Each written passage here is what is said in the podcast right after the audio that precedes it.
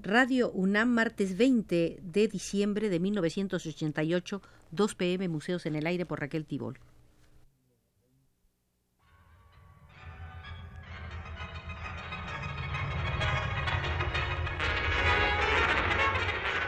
Radio UNAM presenta Museos en el Aire.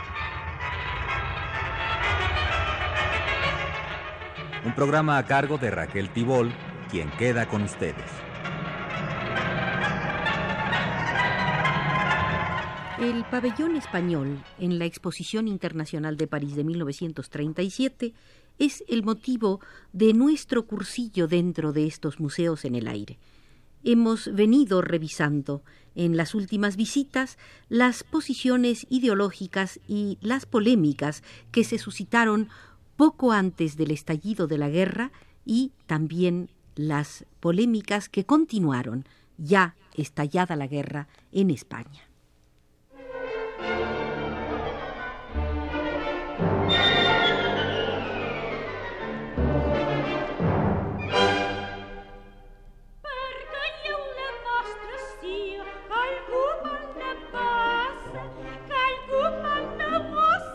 Donde más claramente apareció diseñada la comunidad de planteamientos y de sentimientos de los artistas y escritores españoles fue en la famosa ponencia colectiva presentada en el segundo Congreso Internacional de Escritores y que firmaron conjuntamente Antonio Sánchez Barbudo, Ángel Gaos, Antonio Aparicio, Arturo Serrano Plaja, Emilio Prados, Juan Gil Albert, José Herrera Petere, Lorenzo Varela y Miguel Hernández, junto a los artistas plásticos Arturo Souto, Eduardo Vicente, Miguel Prieto y Ramón Gaya. En esta ponencia se daba una explicación teórica sobre la necesidad de la toma de posiciones en los artistas y se hacía hincapié en la decisión totalmente unitaria que les congregaba ante la actual situación, siendo como eran artistas de muy diferentes procedencias. Daré pues lectura aparte de este importante documento, es decir, a la ponencia colectiva presentada al segundo Congreso Internacional de Escritores porque lo que menos importa ya es el hecho en sí mismo de que este grupo esté total, absolutamente integrado, no sólo por distintos significados de sensibilidad, no sólo por distintas concepciones de nuestra profesión y decidida vocación de artistas, escritores y poetas, sino por individuos que como procedencia social puedan marcar distancias tales como las que hay entre el origen enteramente campesino de Miguel Hernández, por ejemplo, y el de la elevada burguesía refinada que pueda significar Gil Albert, lo que importa verdaderamente es la profundísima significación que, muy por encima de nosotros, tiene ese mismo hecho referido a la totalidad española y que es el siguiente, ante la guerra, ante la lucha de nuestro pueblo por mantener como enunciado primordial de su contenido su independencia nacional, todo cuanto no es contra español, todo cuanto no sea traición mal vendida al capitalismo sin patria, todo cuanto no sea bursátilmente contrahumano, diríamos, se siente hoy en España uno y lo mismo, ante el hecho mismo de la revolución. Lo puro, por antihumano, no podía satisfacernos en el fondo. Lo revolucionario en la forma nos ofrecía tan solo débiles signos de una propaganda cuya necesidad social no comprendíamos y cuya limpieza de contenido no podía bastarnos. Con todo y por instinto, tal vez, más que por comprensión, cada vez estábamos más del lado del pueblo, y hasta es posible que política, social y económicamente comprendiésemos la revolución. El arte abstracto de los últimos años nos parecía falso, pero no podíamos admitir como revolucionaria, como verdadera una pintura, por ejemplo, por el solo hecho de que su concreción estuviese referida a pintar un obrero con el puño levantado o con una bandera roja o con cualquier otro símbolo, dejando la realidad más esencial sin expresar. El problema era, y debía ser de fondo, Queríamos que todo el arte que se produjese en la revolución, apasionadamente de acuerdo con la revolución, respondiese ideológicamente al mismo contenido humano de esa revolución, en la misma medida, con la misma intensidad y con igual pasión con que se han producido todos los grandes movimientos del espíritu. La revolución no es solamente una forma, no es solamente un símbolo, sino que representa un contenido vivísimamente concreto, un sentido del hombre absoluto e incluso unas categorías perfectamente definidas como puntos de referencia de su esencialidad. Y así, para que un arte pueda llamarse revolucionario, ha de referirse a ese contenido esencial, implicando todas y cada una de esas categorías en todos y cada uno de sus momentos de expresión. No queremos una pintura, una literatura en las que tomando el rábano por las hojas se crea que todo consiste en pintar o en describir, etcétera, a los obreros buenos, a los trabajadores sonrientes, etcétera, haciendo de la clase trabajadora la realidad más potente hoy por hoy, un débil símbolo decorativo. No, los obreros son algo más, que buenos, fuertes, etc.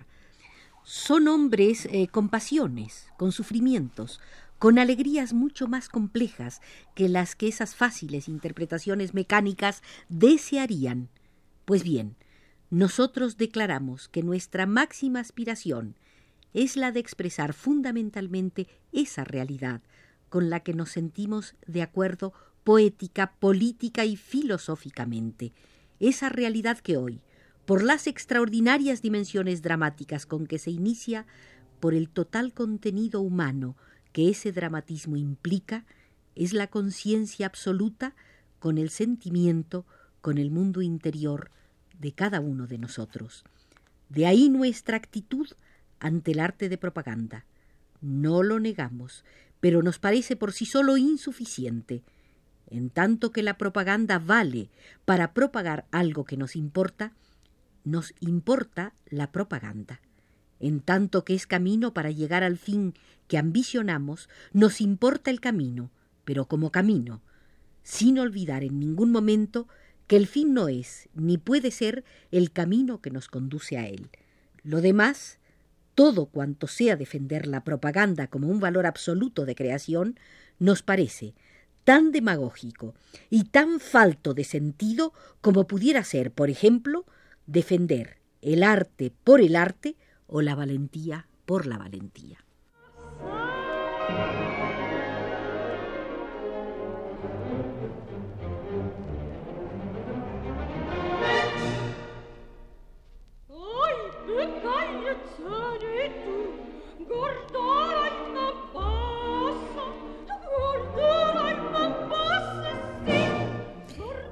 Interesantísimo documento que les acabo de leer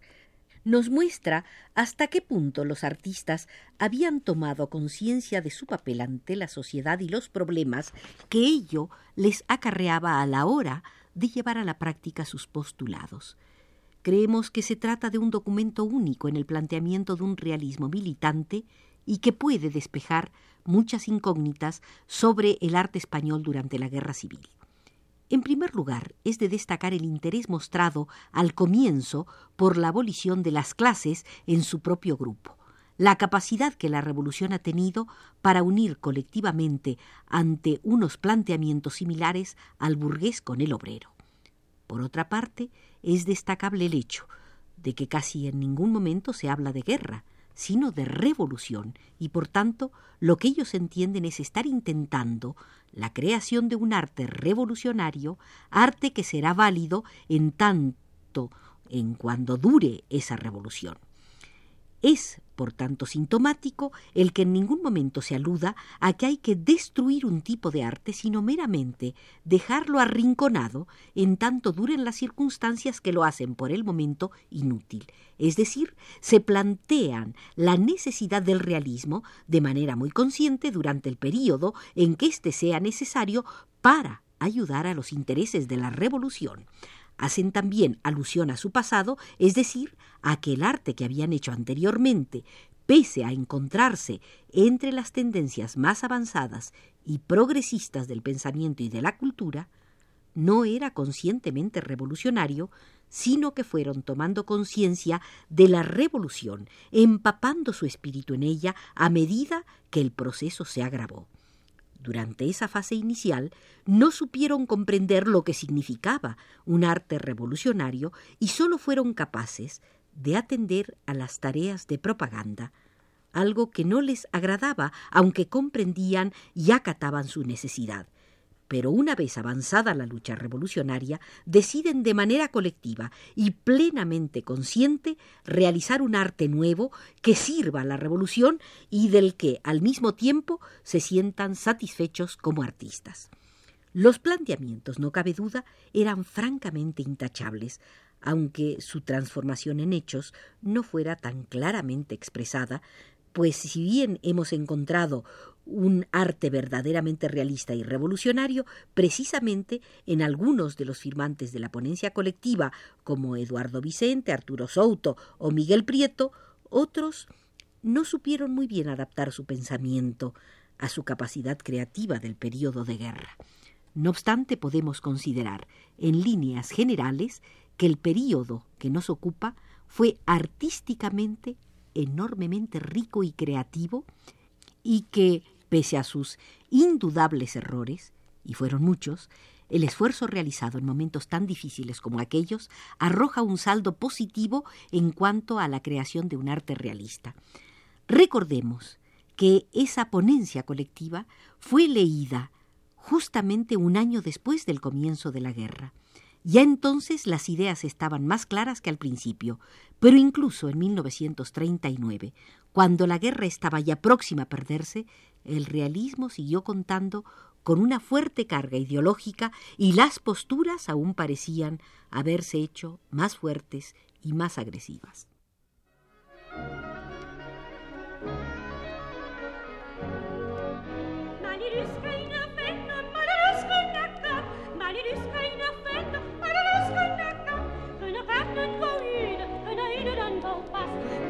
Eh, quiero eh, concluir en nuestra visita de hoy leyendo un pequeño párrafo de una conferencia que Santiago Ontañón pronunció en la Alianza de Intelectuales Antifascistas en 1939, referida a Francisco Mateos y su arte. Decía Ontañón, el arte que en estos momentos no haya puesto en sus pinceles el dolor de su sangre delirante de odio, como lo hace Mateos, no tendrá derecho a llamarse artista ni hombre ni nada.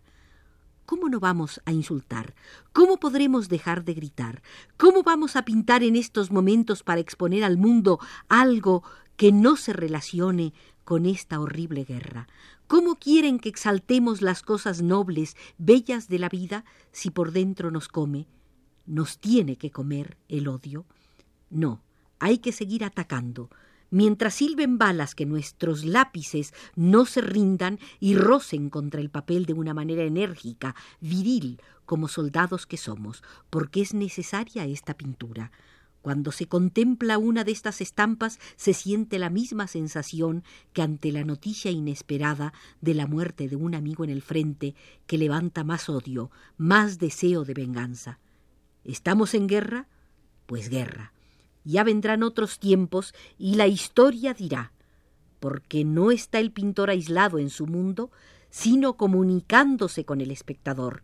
Y esto de hoy es pintura al servicio suyo, de su idea, que es la nuestra, la de todos los españoles leales.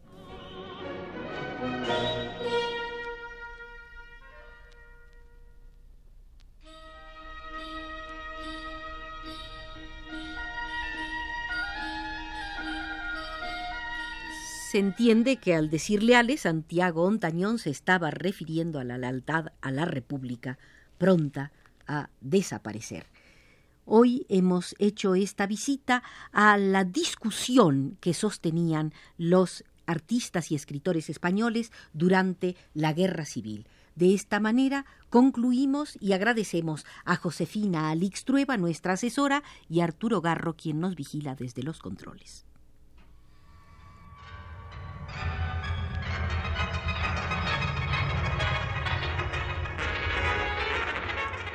Radio UNAM presentó Museos en el Aire.